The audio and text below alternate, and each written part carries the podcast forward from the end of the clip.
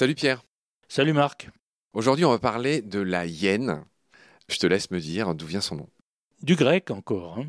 Huaina, c'est une forme de féminin. Ça rappelle beaucoup Loukaina, qui est la louve hein, de Lukos, Loukaina. Et alors, c'est étrange parce que ce Huaina apparaît donc comme un féminin de Hus en grec, et Hus, c'est le porc. Donc voilà, la hyène est comparée à une truie en quelque sorte.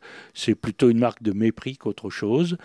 Un animal charognard que personne n'aimait beaucoup. Pierre, on va pas trop saouler nos auditeurs avec des histoires de grammaire, mais c'est quand même intéressant. En français, le H initial des mots d'origine grecque est en général non aspiré.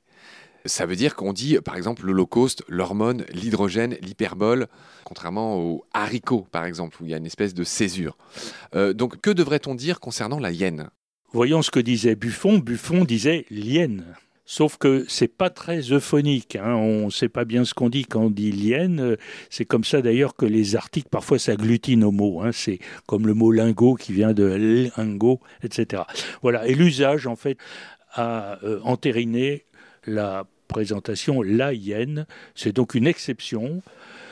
Il y en a une autre d'ailleurs, c'est la hiérarchie. On dit la hiérarchie alors que c'est un mot grec. On devrait dire hiérarchie. On voit bien que c'est pas évident. Pierre, est-ce que tu as des billes sur le nom euh, scientifique de la hyène qui est Crocuta crocuta? Il y a plusieurs espèces.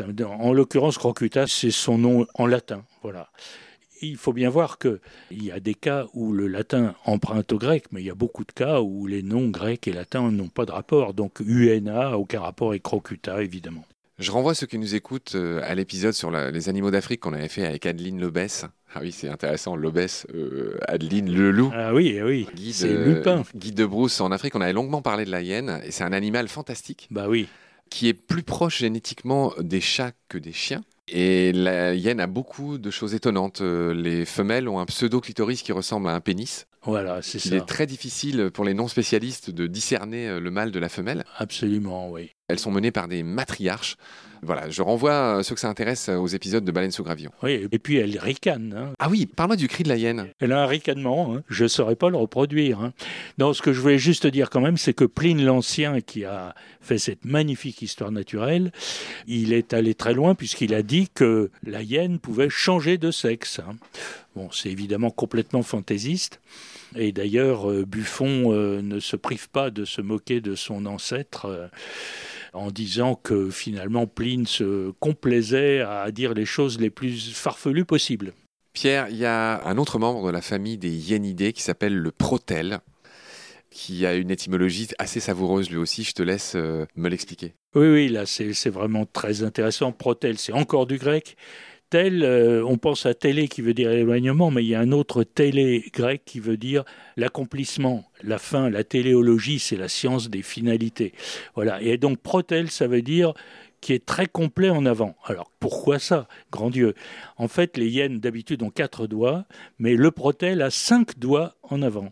Et donc il est très complet à l'avant, pro, avant, tel, complet, parce qu'il a ses cinq doigts.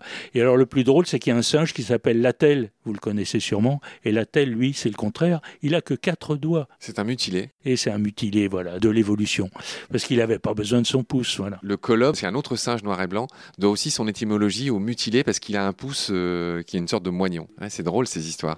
Les naturalistes sont très créatifs euh, à l'heure de forger des noms d'animaux. Le nom du protel en anglais, c'est Hard Wolf, et donc c'est un peu le loup de terre. Hein, Absolument, oui, comme en allemand, Erdwolf. Je dirais une dernière chose sur le protel, Pierre. Son nom français, c'est le loup fouisseur.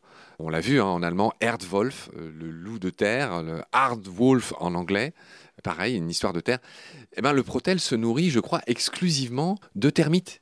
C'est un loup qui creuse les termitières pour se nourrir. D'où son nom euh, qu'on vient de dire, loup fouisseur. C'est logique. Oui, c'est incroyable d'ailleurs, ces spécialisations euh, alimentaires de certaines espèces. Hein. on est vraiment étonné de cela, mais on en verra d'autres exemples hein, avec euh, certains animaux proches de l'ours, par exemple. Très bien. En attendant, on a fini avec nos histoires de hyènes et de protèles. Je te remercie beaucoup, Pierre, pour tes lumières. Je te dis à très vite. Salut. Salut, Marc.